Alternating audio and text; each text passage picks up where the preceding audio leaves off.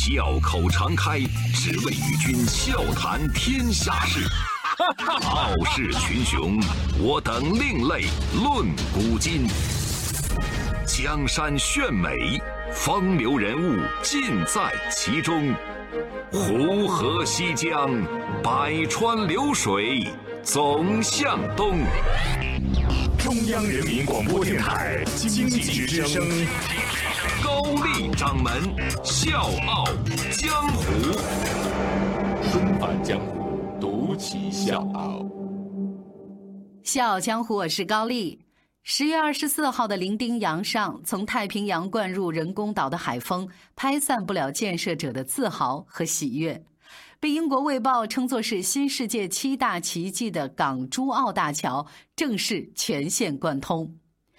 五十五公里跨海大桥加六点七公里海底隧道，从动工到通车，总工程师林明带着四千人的铁血军团，九年磨一剑。终于把这份杰作摆到了世人面前。首先，我们来回述一下几个重要的时间节点：二零零九年十二月十五号动工建设；二零一七年七月七号港珠澳大桥主体工程全线贯通。二零一八年二月六号，港珠澳大桥主体完成验收。二零一八年十月二十四号上午九点正式通车，开车从香港到珠海、澳门只需要三十分钟。至此，港珠东西长虹卧波，天堑南北通途无阻。纷返江湖，独起笑傲，高丽掌门笑傲江湖，敬请收听。这个超级工程可以说是世界桥梁建设史上的巅峰之作了。而在这个之前，谁能想到人类建设史上迄今为止里程最长、投资最多、施工难度最大、设计使用寿命最长的跨海公路桥梁会诞生在中国的东南一角？接下来，我们把时间回拨到二零零五年。那一年建设港珠澳大桥计划刚刚提出来，但是现实情况是什么呢？在沉管隧道领域，咱中国的技术没有办法望及国际水平。这样的情况之下，国外媒体呢都特别关注港珠澳大桥。其实呢，就是因为一个字儿难，工程体量之巨大，建设条件之复杂，是以往世界同类工程从来没有遇到过的。为什么说它难？我来跟大家掰扯掰扯啊！要建造这个港珠澳大桥，必须要突破三个难点。第一，港珠澳大桥需要建造一个外海沉管隧道，但是在这个大桥之前，咱全中国的沉管隧道工程加起来不到四公里。第二，这个是我们国家第一次在外海环境下建沉管隧道，可以说是从零开始，从零跨越。第三，技术力量不够。当然，钱也不够，可就是这么一个重担，偏偏就落在了工程师林明身上。作为建造了中国第一大跨境悬索桥润扬大桥的负责人，林明一宿没睡，坐等天亮。今年六十一岁的林明是我们国家著名的桥梁专家，能接手港珠澳大桥工程，可能是因为他跟珠海的特别缘分吧。在他整整四十年的职业生涯里，第一个作品是珠海大桥，第二个是在珠海的齐澳大桥，加上这一次的港珠澳大桥，他已经是三下珠海了。虽然是建桥梁的专家，但是在隧道工程方面，林明从来没有涉足过，可以说是十足的菜鸟了。而港珠澳大桥当中，他负责的恰恰是最具挑战性的捣碎项目。项目从一开始，林明呢就把家从北京搬到了珠海，因为工程的建设难度远远超出了他的预期。港珠澳大桥的海底隧道是全世界唯一一个深埋沉管隧道，由三十三节沉管对接而成，每节沉管呢重达八万吨，什么概念？就相当于一艘航空母舰在海底深处对接，误差只能是几厘米。三十三节沉管装上去对接好，怎么说呢？这个就好像你连续三十三次考上清华，这个难度可能还要更高。那刚才我也说到了，在港珠澳大桥之前，我们国家的沉管工程加在一起不到四公里。当时我们的海底隧道技术，在很多外国专家眼里，那就小儿科、小学生的水平。技不如人怎么办？咱只能低头苦学了。当时呢，世界上只有两条超过三公里的隧道，一个是欧洲的鄂勒海峡隧道。另外一个是韩国釜山的巨佳跨海大桥，所以二零零六年林明就带着团队去了韩国釜山，他希望学习类似工程的建设经验。可是就在黎明向对方很诚恳地提出说：“我们能不能到附近去看一看你们的设备啊？”对方一口回绝了。最终呢，他们只是坐着交通船在几百米的地方转了转，就悻悻而归了。接下来，黎明又找到了当时世界上海底隧道技术最尖端的一家荷兰公司去合作。结果呢，对方抛出了一点五亿欧元的天价，这个当时约合是十五亿人民币。而且整个谈判的过程异常的艰难。最后一次谈判的时候，林明做出了妥协，希望呢花三亿人民币换一个项目框架。可是荷兰人戏谑的笑了笑。我给你们唱首歌吧，唱首祈祷的歌。这一句话把林明团队的尊严彻底碾压了。可是我要告诉各位，戏剧性的是，在黎明他们突破港珠澳大桥深埋沉管隧道技术之后。当时开出天价的那家荷兰公司特意邀请黎明去做交流，还在他们的公司升起了中国国旗。当然，这些都是后话了。跟荷兰方面谈崩了以后，黎明跟他的团队也就剩下最后一条路了，咱自己攻关。因为难以承受国外高额的技术咨询费用，而世界上其他国家的沉管隧道技术也没有办法在港珠澳大桥上照搬套用。所以林明没有绕开这个问题，他坚信只有走自我研发之路，才能掌握核心技术，攻克这个世界级的难题。可是，在几乎空白的基础上进行自主研发，林明和他的团队面对的是。别人根本没有办法想象的困难，他们需要把三十三节、每节重八万吨、长一百八十米、宽三十八米、高十一点四米的钢筋混凝土管，在伶仃洋水下五十米的深处安装成长达六点七公里的海底通道。不被理解，没有经验，外国人都在看中国工程师，你到底行不行？答案是。当然行。二零一三年五月一号，历经九十六个小时的连续鏖战，海底隧道的第一节沉管成功安装。从那个时候开始，林明就打定主意，谁都靠不住，只有靠自己。没日没夜的论证，成百上千次的试验，一项一项的技术创新和系统集成，林明就这样率领团队摸着石头过河，开启了铸就超级跨海通渠的。逐梦之路，周一到周五早间五点，下午四点，欢迎收听高丽掌门笑傲江湖。请在公众微信搜索“经济之声笑傲江湖”，记得点赞哦。组成隧道的三十三节沉管，林明给他们一个一个都标上了序号，从 E 一到 E 三十三，每一节都有自己的故事。在林明的眼里，这些就像是他的每一个孩子。沉管的安装是一个相当复杂的过程，要从工厂把这个重达八万吨的大家伙通过船运到施工地点，然后再精准的沉放到指定位置，而且和前面的沉管要对接。每一次都需要几百个人共同上阵，就光是从工厂拖到施工点都需要好一阵的折腾。严苛的海外环境和地质条件就让这个施工的风险不可预知。所以每一次安装，林明离开房间的时候，都会回头看一看那个房间，因为每一次出发都可能是最后一次出发。二零一三年年底，在筹备第八个孩子，也就是 E 八沉管安装的关键时候，林明呢因为过度劳累，鼻腔大出血，四天的时间里面做了两次全麻手术。醒来以后，他做的第一件事儿就是了解城管安装的准备情况。没有等身体恢复，他又匆匆忙忙地回到工地，昼夜监控施工的全过程。等城管顺利陈放对接以后，林明才下船复查身体。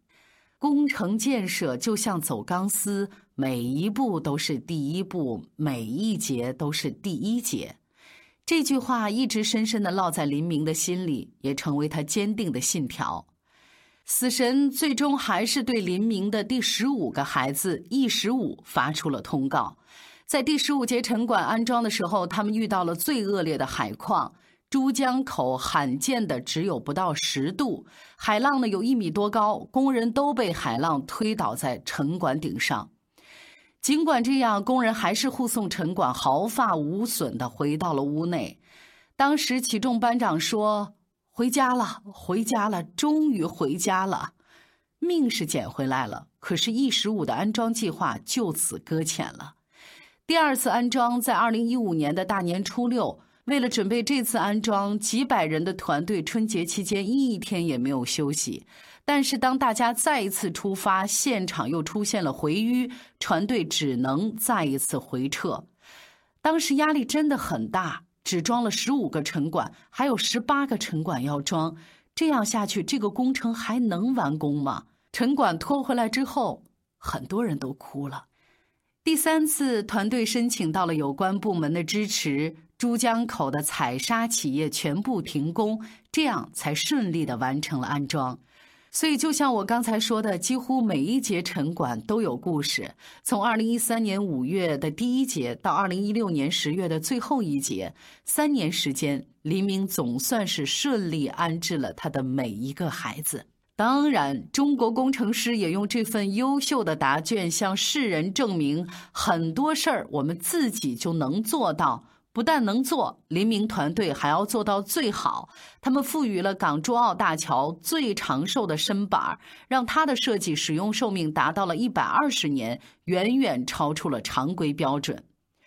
十年来，几乎每到关键的时刻，每到危险的时刻，林明都会像钉子一样，几个小时、十几个小时、几十个小时定在工地。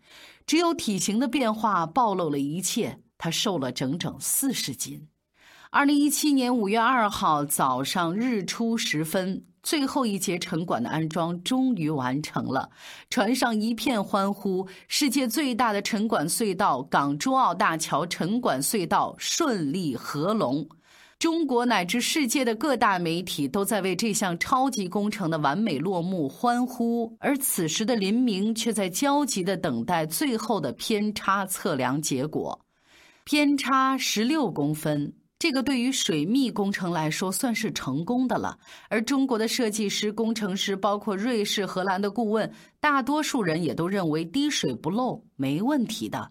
但是林明说不行，重来。茫茫大海，暗流汹涌，把一个已经固定在深海基槽里重达八千多吨的大家伙重新吊起来，重新对接。一旦出现差错，后果不堪设想。几乎所有人都想说服林明罢手，算了吧，还是算了吧，林总，好吗？这个时候，林明内心只出现了一个声音：如果不调整的话，会是自己职业生涯和人生里永远的偏差。他把已经买了机票准备回家的外方工程师又抓回来了。经过四十二个小时的重新精调，偏差从十六公分降到了不到二点五毫米，缩小了几十倍的差距。那一天晚上，林明睡了十年来第一个安稳觉。早上五点多，林明又开始了自己风雨无阻的长跑，从港珠澳大桥捣碎工程项目营地出发，途经齐澳大桥，最终到达伶仃洋上的齐澳岛，来回十多公里。读大学的时候，林明当过三年农民，四年工人。曾经在工厂里面做学徒，拿着锉刀或者是锯条学习锉、锯、凿、刨这些基本功，学当铆工和起重工。后来才到西安交通大学接受了为期半年的技术培训。在同行看来，他的动手能力无出其右。在工地上，他是拿着榔头、扳手这些工具，给几千人的工人一个一个的讲原理、讲方法。桥的价值在于承载，而人的价值在于担当。十多年的时间，林明走完了港珠澳大桥这座世界上最长、难度最大的钢丝，向他迎面而来的是“最美工程”“最美隧道”这样的标语。但是在他看来，高品质的工程不是做给别人看的。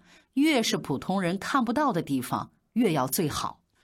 去年团队施工的时候，还赶上了超强台风天鸽，捣碎桥和两千多名工人都处在台风的中心位置，但是安然无恙。这样呢，让大家对桥梁抗风险的能力也是信心倍增。现如今，大桥不但是外表美翻了，而且还秀外慧中。为了避免施工对生态环境造成影响，他们在前期规划的时候就已经注意到了附近海域中华白海豚的存在。于是乎，团队在很多水上作业的过程当中，在白海豚家族身上那是花足了心思。二零一零年，这个区域的白海豚大概是一千两百只，到了二零一六年，竟然翻了一倍，成了两千四百只了。现如今桥通了，林明的头发也白了。林明觉得自己最亏欠的就是他的家人，全年无休的工作节奏让他和家人长期两地分居，妻子呢，只能是在退休以后放弃北京的生活，到珠海给他做了后盾。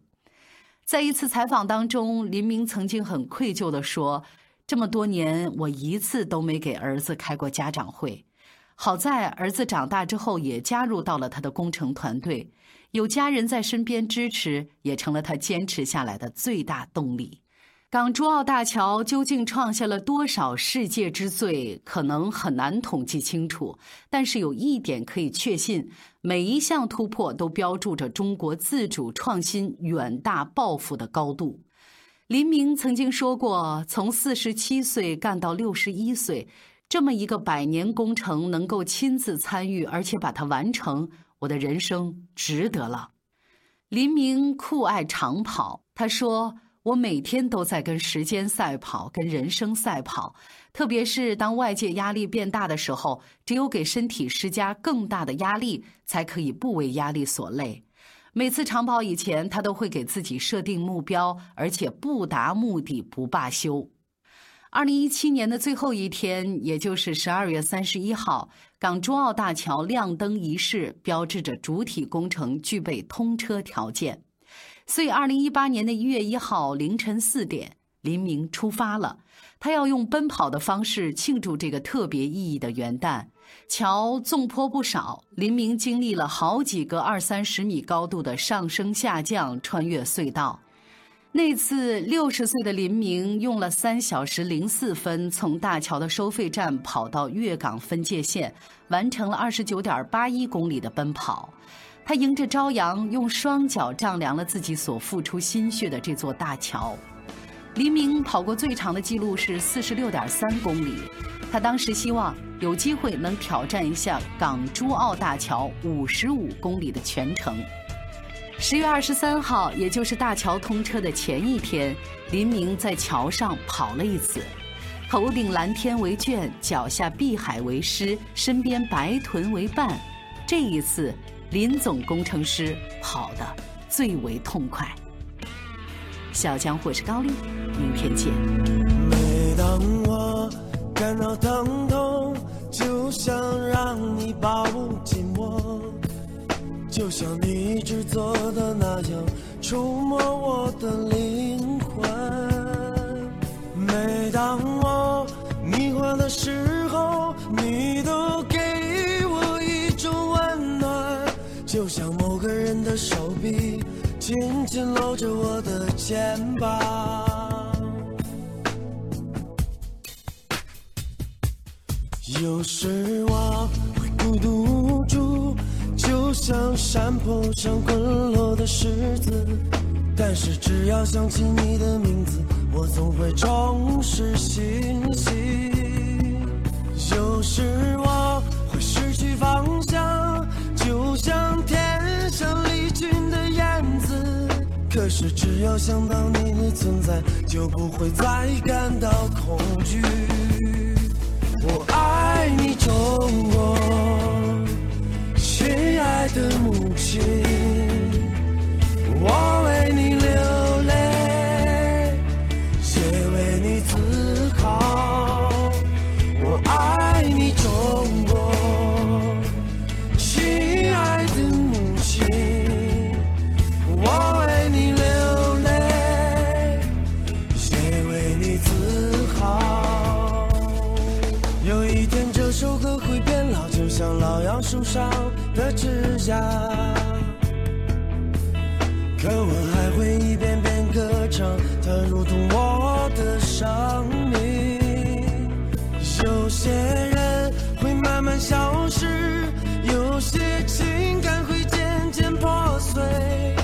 你却总在我心中就像无与伦比的太阳